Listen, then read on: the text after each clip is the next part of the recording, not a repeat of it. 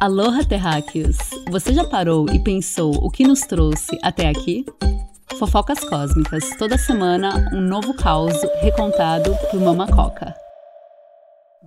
Bem-vindas a mais um episódio da sua novelinha de rádio astral Fofocas Cósmicas.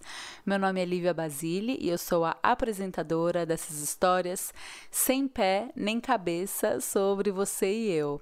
História não, né? Fofoca, porque o meu interesse aqui não é trazer verdades, e sim questionamentos do porquê somos assim. É o meu jeitinho. Eu sou criadora da joalheria Mama Coca, onde fazemos amuletos para conectar com você com a sua essência. O trabalho é esse, meu amor, tirar as mil camadas que nos afastam da nossa essência divina. No episódio de hoje, eu trago um dos paradigmas da nossa civilização. Venho aqui fazer a fada mosquinha que pousou na sua sopa e voltou 70 mil anos atrás, quando algo incrível aconteceu na Terra. E o que, que foi que aconteceu? Ninguém sabe, ninguém estava, não tem foto. O que a gente tem são relatos da arqueologia ou seja, arqueologia é parte do princípio da pesquisa e da fofoca, porque é isso, se não tem foto, é fofoca. E aí dizem que entre 70 e 40 mil anos atrás, ou seja, um período ali de 30 mil anos, rolou a primeira grande revolução, da qual divulgam pra gente e as escolas falam como se fosse nada. Estou falando da Revolução cognitiva. Cognição é o desenvolvimento intelectual. Só que, terráqueos, eu trago uma fofoca triste. Nós somos Homo sapiens. A gente vem do gênero sapiens, da classe Homo. Homo não, macho. E aí é como se fosse o seguinte: é uma classe com vários gêneros. Então, Homo é uma classe onde tem os gêneros do Homo sapiens, o Homo erectus, Homo não, macho erectus, o Homo neanderthalis. Homo é um gênero, e aí é muito triste a nossa língua porque eu tô falando isso sem conotação sexual alguma. Então, beleza, plot twist. O gênero Canis faz parte da família Canidae e o gênero Homo faz parte da família dos primatas, ou seja, nós somos tão relacionados a chimpanzés quanto o lobo é do cachorro. E por que, eu falo triste? Porque a gente adora falar que nós somos a raça escolhida e viemos de golfinhos e viemos de deuses e Deus fez a gente do barro. E aí, dentro dessa raça, a gente adora falar de povo escolhido escolhido. E aí, dentro desse povo, a gente adora falar de terra escolhida e que a gente é merecedor de alguma coisa. E aí, nós somos merecedores de algo e aí outros não são. Mas na real, é tudo artefato enganoso para a gente esquecer que 70 mil anos atrás você dividia o almoço de domingo com um primo orangotango. Eu sei, gente, é chocante. Eu fiquei em posição fetal quando descobri. E infelizmente não é fake, é fofoca, é primo macaco. Toda essa história sobre a nossa família orangotango ocultada por anos é para dizer que a nossa evolução fez a gente chegar no gênero Homo e ninguém sabe porque o Homo sapiens triunfou sobre os demais Homos. Ninguém sabe se a gente era mais forte, mais esperto. Na real, a gente até era mais baixinho e menos peludo que os outros homos. Então, eu só vejo desvantagens para a vida na selva. Mas a questão é: alguma pílula mágica foi colocada no nosso DNA e na nossa água, e aí a gente saiu de uh, uh, banana, para. O isolamento vertical provocou uma queda na taxa Selic que, por sua vez, causou aumento no preço da banana. Sei lá, galera, a gente virou essa coisa bem complexa que é o humano atualmente. E essa foi a revolução cognitiva, o triunfo dos sapiens. Eu trago esse episódio 13 hoje, meus amores, para celebrarmos a coisa mais importante da vida do terráqueo do planeta azul. Com vocês, comida. E por consequência, na real, por causa deles, o sol e a chuva. Santíssima Trindade para mim é isso, tá? Em nome do sol, da chuva, do Espírito Santo, do pão com geleia, amém. Ou amém, dependendo do sotaque do seu latim. E para você, que jejua ou não faz questão de comer, para você não fazer alguma coisa, para você não fazer questão de alguma coisa ou se abster, ela precisa primeiramente existir. Para você que vive de luz solar e não come, vocês arrasem, continuem assim. Para você que sente fome, você provavelmente não está ouvindo o episódio, pois internet, assim como comida, é bênção para nós terráqueos. Temos diariamente irmãos e irmãzinhas terráqueas que passam fome na terra e aonde quer que vocês estejam, agora esse episódio é para você.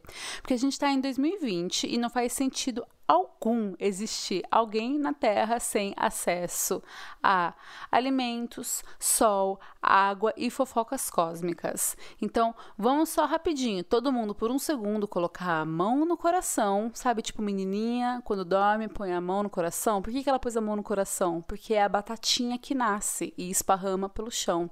Então, a gente vai agradecer pelo prato de comida, porque para esse prato chegar aqui, alguém fez um corre cabuloso para nos nos alimentar. Comer é o maior ato coletivo que existe na Terra.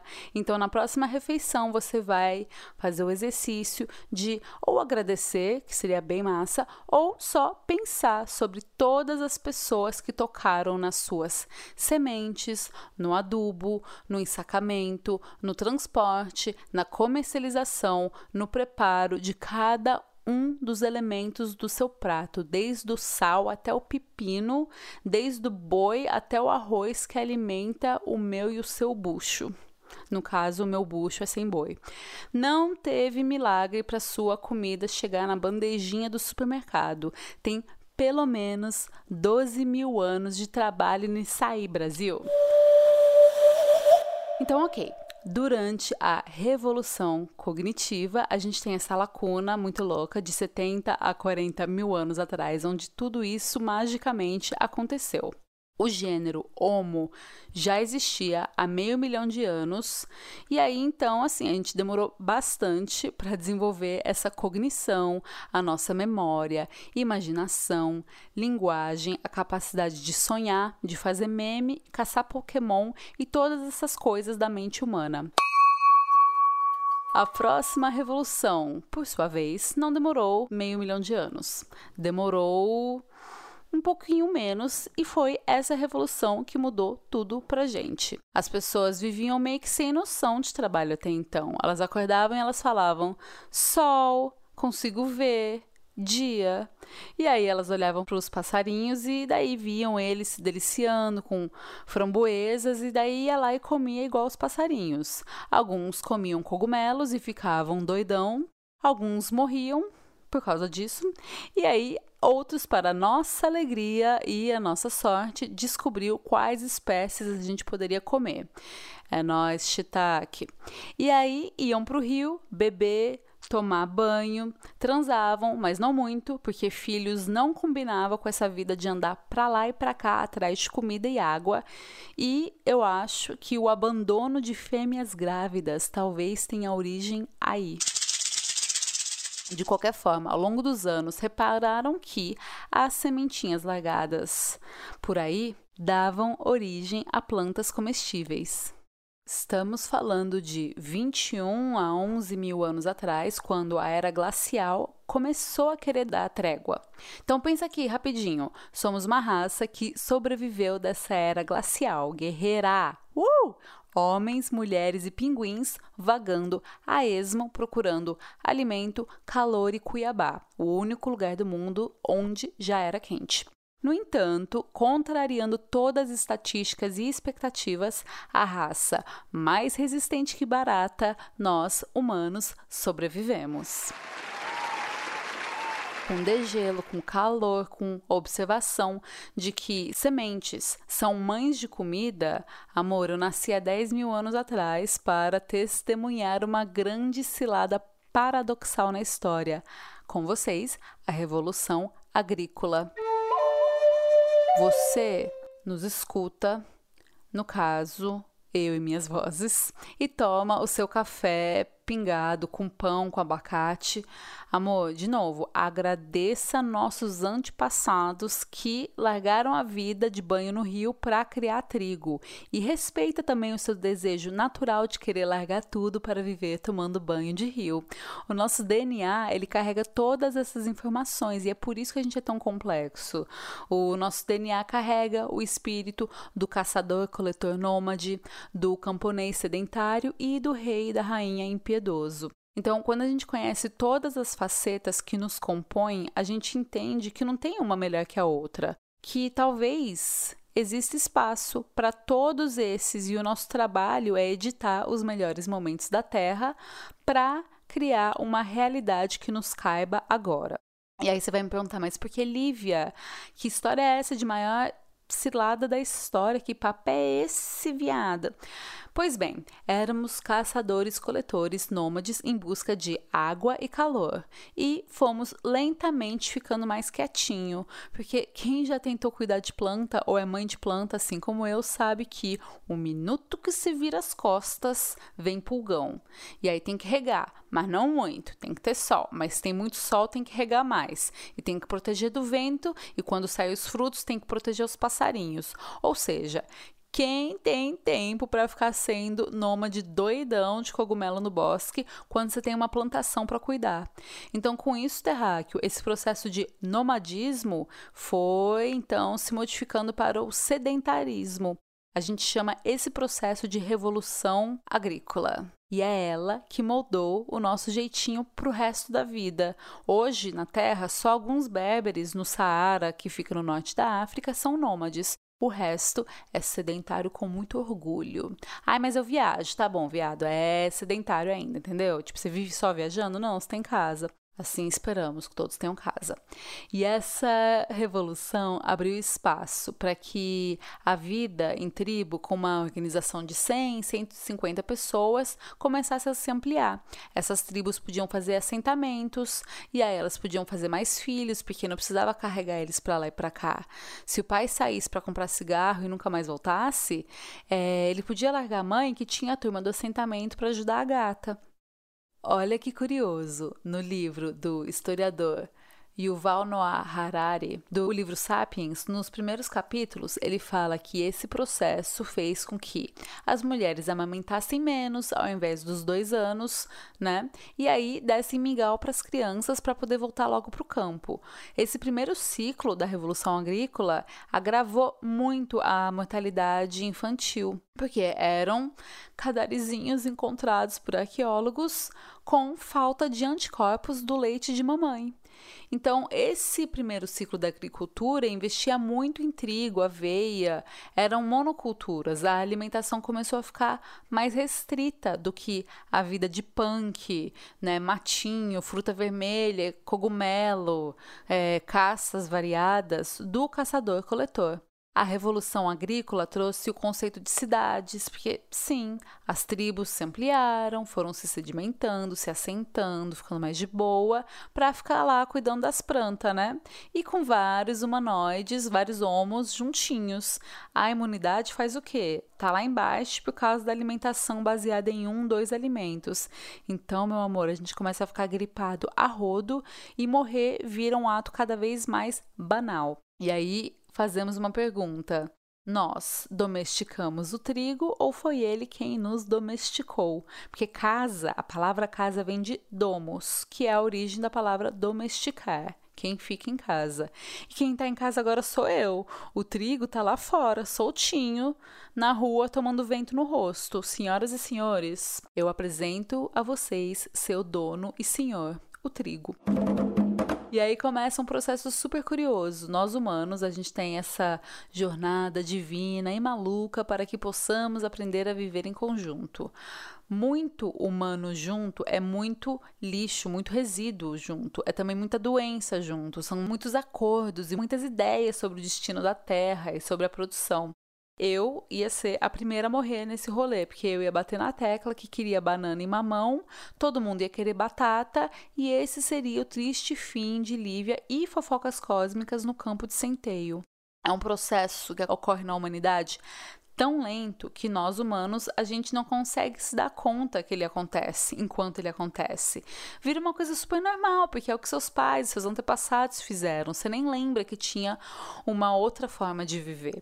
Vira super normal ter muitos filhos para cuidar da terra. Nasce esse conceito do filho escravo, porque a única opção da pessoa que nascia nesse momento, se ele fosse homem, era plantar, se fosse mulher, era fazer mais homem para plantar.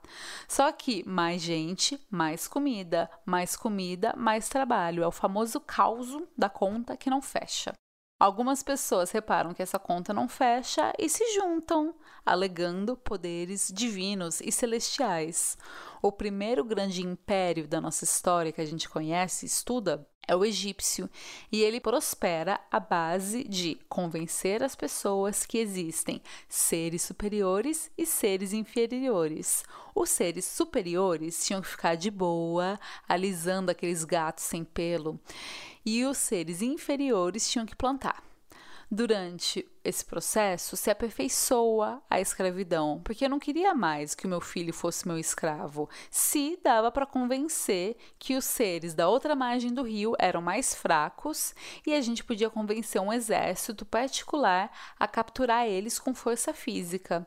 Então, se a revolução agrícola começa 10 mil anos antes de Cristo e se o Egito começa seus assentamentos 4 mil anos antes de Cristo, a gente teve 6 mil anos de construção social e aperfeiçoamento para que esses espertinhos começassem a sacar que não queriam ficar de quatro no chão plantando e era muito mais fácil convencer alguém e todos ao seu redor que era a pessoa inferior que deveria plantar. A nossa construção, a nossa expansão, nossos encontros, nossas guerras giram sempre em torno de comida. Os hebreus saem fugidos do Egito e falam: Credo! A gente vai plantar nosso próprio alimento. A China convence todo mundo que deveria plantar. A Rússia convence todo mundo que tinha que plantar. O Brasil, que nem chamava Brasil na época, estava preocupado em quê? Ampliar a Amazônia, porque sim, ela existia, mas ela foi ampliada pelos nativos queridos ancestrais ao longo do rio Amazonas e deu bom. Até dá ruim. Mas pode dar bom de novo, é só a gente mandar esse episódio para todo mundo que a gente conhece e falar mais sobre esse assunto. Comida é o motivo de todas as mudanças que a gente vive na Terra. A comida foi responsável por conquistas sanguinárias e impérios soberanos. A comida foi responsável pelas grandes navegações. A comida é o motivo pelo qual a gente sai da cama e vai trabalhar. Sim, porque antes o terráqueo acordava e trabalhava na terra. Hoje, a gente é tão complexo que a gente acorda para fazer trabalhos que indiretamente nos vão trazer comida. E quando a gente trabalha muito e fecha aquele job, a gente não senta em louvor por estar servindo muito bem a nossa missão pessoal e o nosso propósito. Não. Eu, pelo menos, fechei o job imediatamente peço um açaí com leite de pó de coco vegano, que custa o preço de ouro. Brasil, não tem limite para o tanto de frescura que é ser terráqueo. O perigo de toda revolução, como no caso a revolução agrícola, é que invariavelmente ela lentamente vira uma ditadura. A Revolução Agrícola trouxe a ditadura da escravidão. Seres superiores não plantam, seres inferiores plantam. Os impérios eles se ampliavam assim: iam lá para a cidade, fazia escarcel, tacava fogo em tudo, trupava, mas não matava, ou às vezes matava, fazia aquele fuzuê e a tribo se rendia ao império. Como? Eles faziam um acordo, um acordo, né, no caso unilateral, dando o excedente da produção para o império. Ou seja, eu plantava meu milho e aí eu tinha que entregar o tanto que o império romano achava que deveria coletar. Se tivesse alguma seca ou praga, eu ainda tinha que entregar, então não sobrava nada para mim. Só que se eu não tivesse que entregar nada, eu ia poder fazer o que com o meu milho? Eu ia fazer pamonha, eu ia fazer farinha, eu ia estocar, eu ia trabalhar menos, eu ia ter menos filhos, eu ia educar melhor os meus filhos, eu ia ter comida garantida para mim e para os meus. Com a ideia de que alguns plantam, mas todo mundo come, a conta não fecha, de novo. E essa conta vai fechando cada vez menos quando, ao longo desses 12 mil anos, a gente cria uma crença de produzir muito e alguém vem organizar essa produção. No geral, quem? O ser superior. Só que tem um limite de milho que esse ser superior consegue dar conta de comer. Então ele fala: ah, e se eu trocar esse milho por ouro? E aí os seres inferiores podem continuar plantando. Um dado, terráqueos, esse problema é tão enraizado na nossa cultura e tão atual que hoje a maior parte das pessoas que passam fome e são pobres no mundo são os campesinos. Olha que ironia, porque assim, amiga, se você planta minha comida, se hoje tem yakisoba de legumes orgânico, graças a Bachan de Mogi das Cruzes que plantou tudo, gata, você merece meu mundo, você merece ouro, joias e massagem nos pés. Você vai lá entrar no site agora, Mamacoca, escolher o que você quiser e vai usar usar seu código eu que plantei seu yakisoba, entendeu? Você, campesino que está no sol cuidando do meu café, Cara, sinta-se abraçado por milhões de brasileiros porque você faz parte do meu dia, dos melhores momentos do meu dia, da minha vida. Todo dia você está na minha casa. A ironia da escravidão, do empobrecimento do campesino é que a gente tem essa tendência inconsciente de reforçar que essas pessoas são ou criminosas, ou valem menos, são burros, ai tadinho, ai não fala português de no, direito, ai tá lá no mato, para a gente poder sustentar e reforçar a alta importância dos seres superiores, que na boa são meia dúzia de pessoas. Né? Rico, burguês, é, classe média, a gente está o tempo todo caindo em ciladas que fazem com que o modelo dos faraós, dos seres superiores, continuem. Mas, amor, numa sociedade só tem espaço para um faraó e seus amigos. Você pode ser a pessoa que voa de jatinho particular. Você ainda assim nunca será faraó. Esse contexto todo, a origem da nossa forma de ser, graças à nossa comida, vai criando um mal-estar na terra, vai dando aquela azia. Porque é um tremendo vacilo trabalhar tanto para ver um rabanete sair da terra ou alimentar 10 anos a sua vaquinha para ela dar leite e seus derivados e mesmo assim você morrer no campo, você não ter descanso. Essa insatisfação ela é ampliada quando você vê um rei barbudo se esbaldando na linguiça que você curou e seu filho lá no mingau, né, passando fome. E então é um processo de gerações que sempre exclui o campesino com a justificativa: seres inferiores, burros, chucros, rudes, não merecedores. Até que um dia não deu mais, até que vários dias não deu mais. No século XVIII, vários escritores e filósofos burgueses como eu e você falam: véi, a França tá podre, geral com fome, e aí derrubam a monarquia. Eu faço questão de falar que foram burgueses que fizeram isso, porque os campesinos não tinham tempo para se imaginar revolucionário assim. A França fica no caos, e aí nesse caos de quem assume, eu não sei, mas por que, que se matou o rei? Eu não sei, precisava, enfim. Napoleão toma o poder. Então, até conseguiram dar uma organizada, porque a França era um território gigante com meia dúzia de feudos, e aí eles falam: galera, é o seguinte. Não rola assim, vai ter limite no tamanho de terra que uma pessoa pode ter, então vocês vão liberar para a gente comprar essas terras. E aí todo mundo sai ganhando, quem comprou e quem vendeu. Mas espera, o campesino não tinha dinheiro para comprar terra. Então, na real, só transferiu o patrão, que daí, ao invés de ser o senhor feudal barão de Tululu, virou o burguês sapateiro que inventou a cola ou alguma coisa trivial e essencial que a gente ama e não precisa. No século XIX, o Alexandre II da Rússia sacou que podia pegar mal para eles, porque assim, os campesinos eram muitos na Rússia e o exemplo da França assustou geral. Então, Alexandre II promove algumas medidas, como, primeiro, abolição da servidão agrária.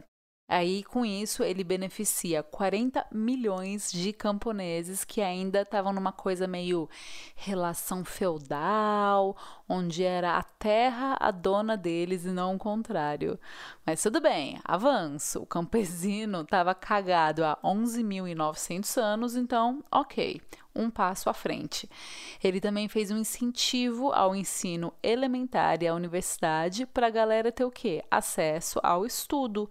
E também deu mais autonomia para o governo das províncias. Legal, né? Não, não foi legal. Porque era muito pouco, e mesmo que fosse muito pouco para os campesinos, isso deixou os seres superiores chateados. Eles não queriam mesmo perder nenhum tipo de privilégio, não queriam campesinos estudando, não queriam arredar nenhum centímetro para o lado para dar um espaço para a pessoa que garantia a sua vodka e seu caviar. Então, Alexandre II foi assassinado. Because this is Russia, my friend. Whoops! Manda descer Alexandre III porque rei é tipo iPhone.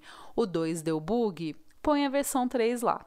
E aí, Alexandre III fica pianinho e aí mete uma repressão cabulosa nos campesinos, proíbe os campesinos de protestar e cria um exército local, quer dizer, já existia, mas ele fortalece um exército local e chama eles de polícia.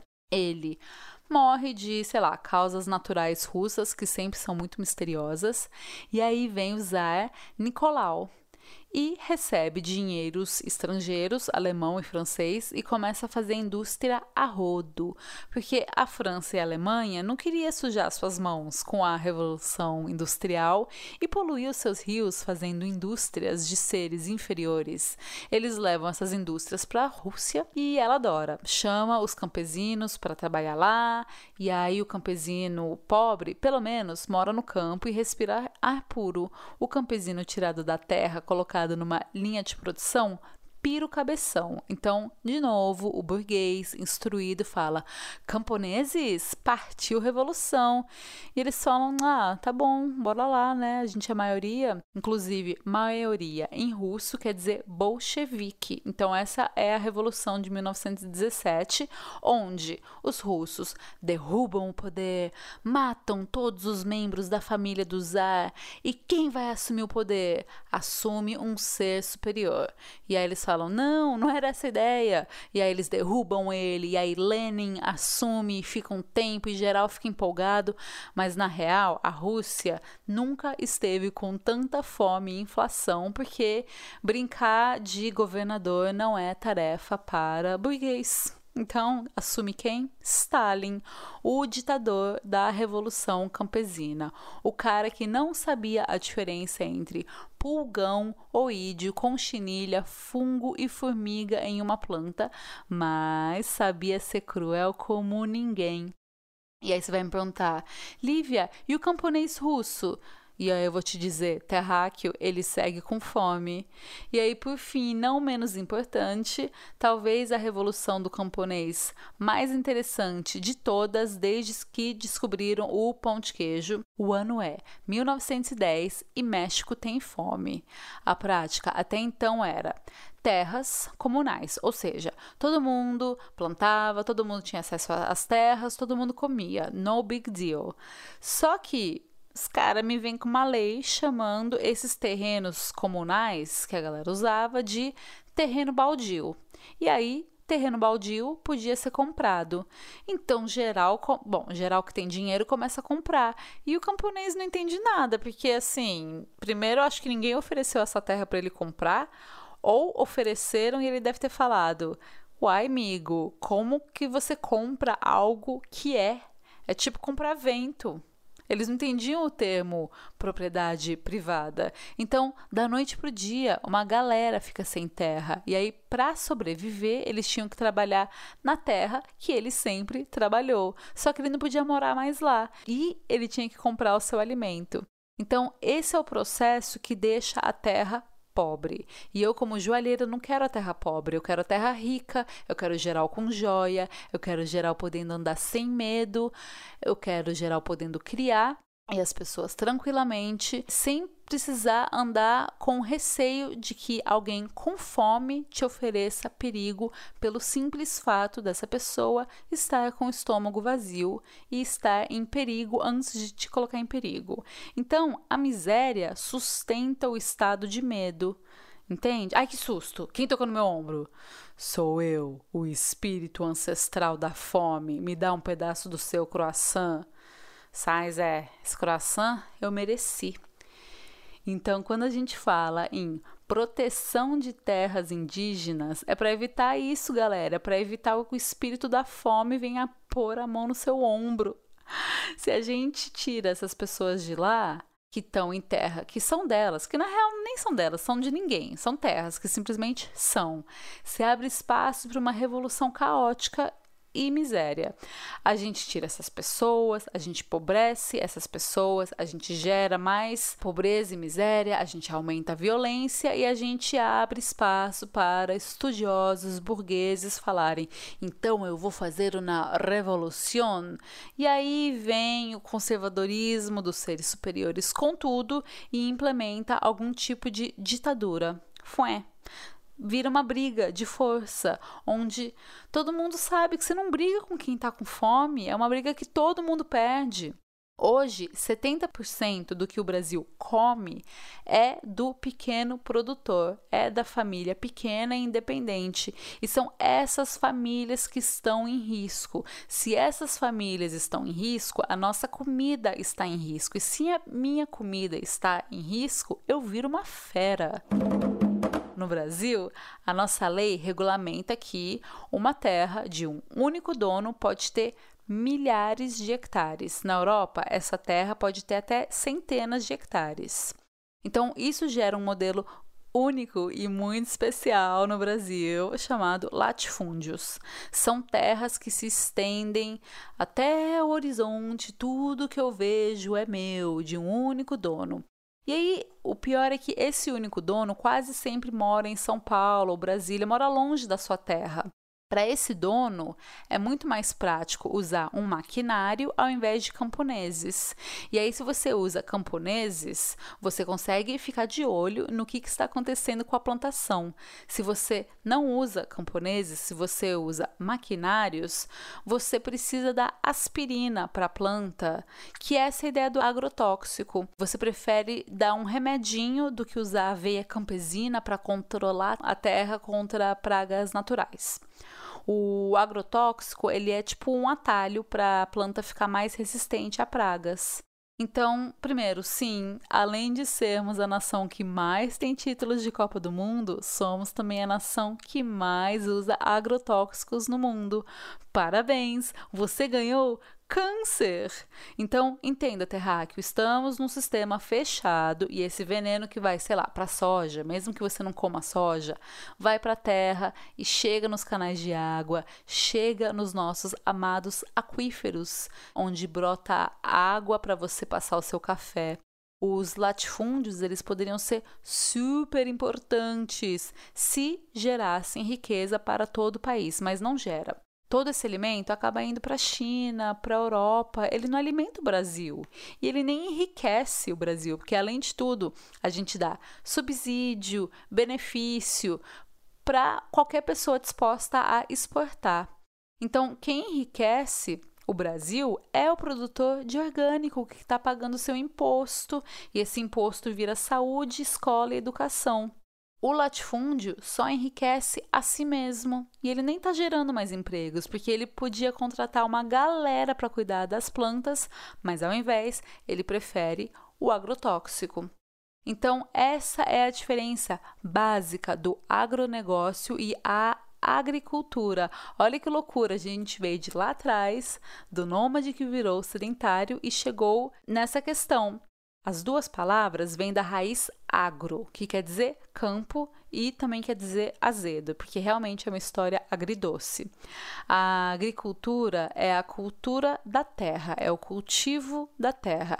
Ela está preocupada com o ecossistema da terra, com o sol, a chuva e as pragas. O agronegócio poderia ser qualquer negócio, poderia ser pneu negócio, poderia ser cabelo negócio. Está preocupado só com o negócio e negócio que é bom dar lucro. E para ter muito lucro, a gente não calcula se isso significa num prejuízo depois. O latifúndio, ele quer férias em Paris hoje e ele não está preocupado se o filho vai ter água limpa amanhã. A agricultura só existe para que seu filho tenha água limpa amanhã e mingau de aveia com morangos e batata no almoço. O latifúndio vem da cultura. É super antigo, é um conceito antigo, não é só privilégio nosso. Ele vem da cultura greco-romana. O Platão, aquele filósofo babado da Grécia, escreveu um best-seller chamado A República, falando justamente que a terra é para todos. E aí os romanos até tentaram implementar essa ideia, mas vieram seres superiores e falaram: "Não, não, cadê o meu pão?". E aí a propriedade privada, essas fazendas gigantes, elas começam a tomar forma, porque você precisava de uma fazenda plantando muito milho para sustentar um exército. Então, o exército ganhava a comida desses latifúndios. Então, todo nesse processo de terra, de planeta azul, a gente vê que aonde tem expansão, tem estresse. Então, vamos expandir? Vamos! Mais filhos, mais trigo, mais escravos, mais guerra, mais terra, mais fome, mais filho, mais escravos e não para. Não para, principalmente porque a cada passo que Roma avança, um membro do Senado enriquece sozinho enquanto o camponês está espremido feito laranja.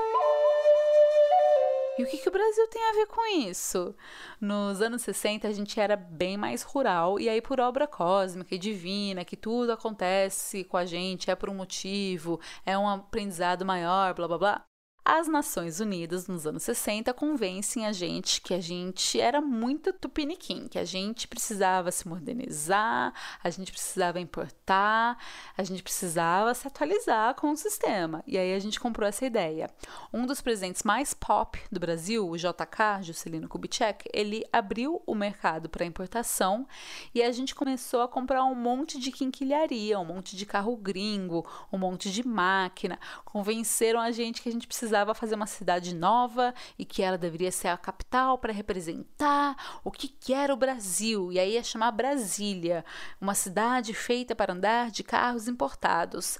E é um plano ótimo e super bem amarrado. Só que nós brasileiros, a gente gastou uma grana com isso. A gente não estava exportando tanto quanto a gente estava comprando. E aí o custo de vida no Brasil subiu, a inflação bombou e a nossa economia ficou carregada até os anos 90. A gente entrou tanto nessa onda de expansão de império, a gente repetiu a história sem questionar. E tudo bem. Tem coisa que a gente precisa passar para aprender aprender e não repetir de acho. Se eu puder aprender com os erros dos outros, melhor ainda, mas não. Então acontece. Esse desespero por crescimento econômico faz a gente crescer. A gente não, né? Alguns seres superiores, porque os seres inferiores empobreciam, porque cresce o PIB, mas também cresce a inflação.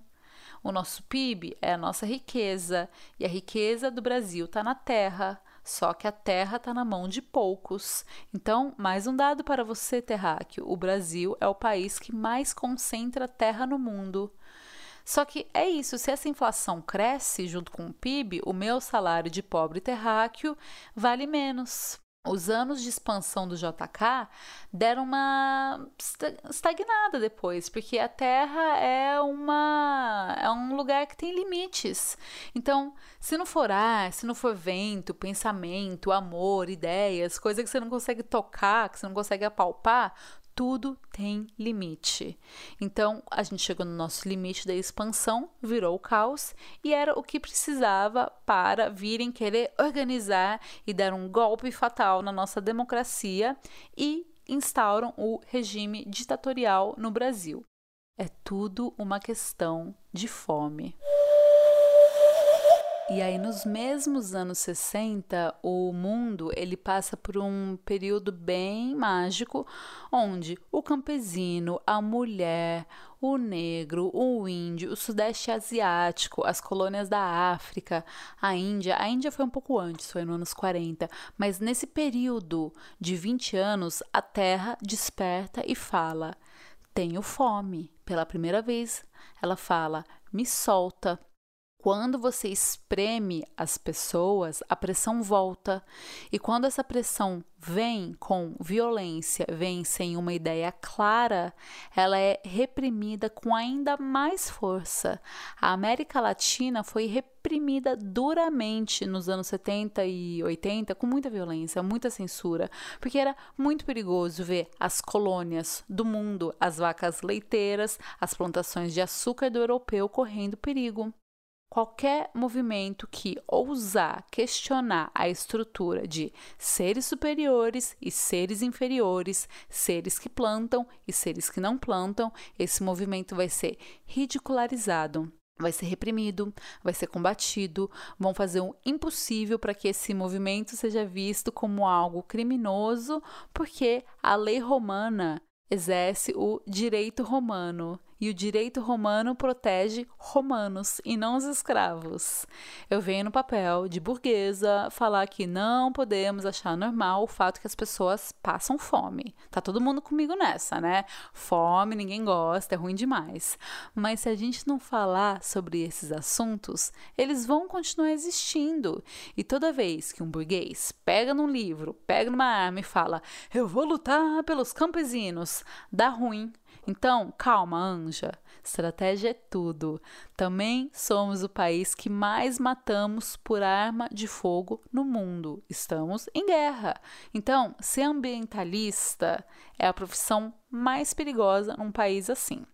Eu não tô falando pra gente deixar de se importar ou falar, ai, o que, que adianta lutar se eu vou ser reprimido? A única luta e a única expansão que vale a pena é a expansão de inteligência cognitiva, emocional e da nossa consciência. A única forma do céu não desabar sobre as nossas cabeças é com reset pessoal. Primeiro, entendendo a história da Terra, porque Ai, pra gente não se sentir largado num episódio estranho de um seriado de ficção científica onde só a gente não leu o roteiro antes, né?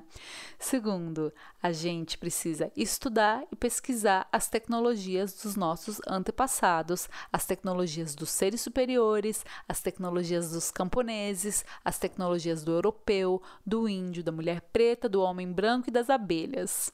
E terceiro, comendo orgânicos. Quando o mercado, a lógica do mercado, abraça o veganismo, o vegetarianismo, o movimento de orgânicos, é porque o dinheiro não tem preconceito. Quando o dinheiro percebe uma mudança de comportamento de consumo, ele muda. Ou seja, o nosso dinheiro é o senhor do mundo. A cada real ou dólar gasto, tem uma mensagem. O seu dinheiro é uma mensagem clara.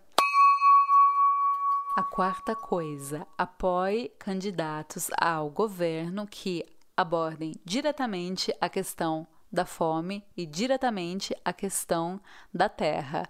São esses que realmente vão trazer riqueza para a nossa vida.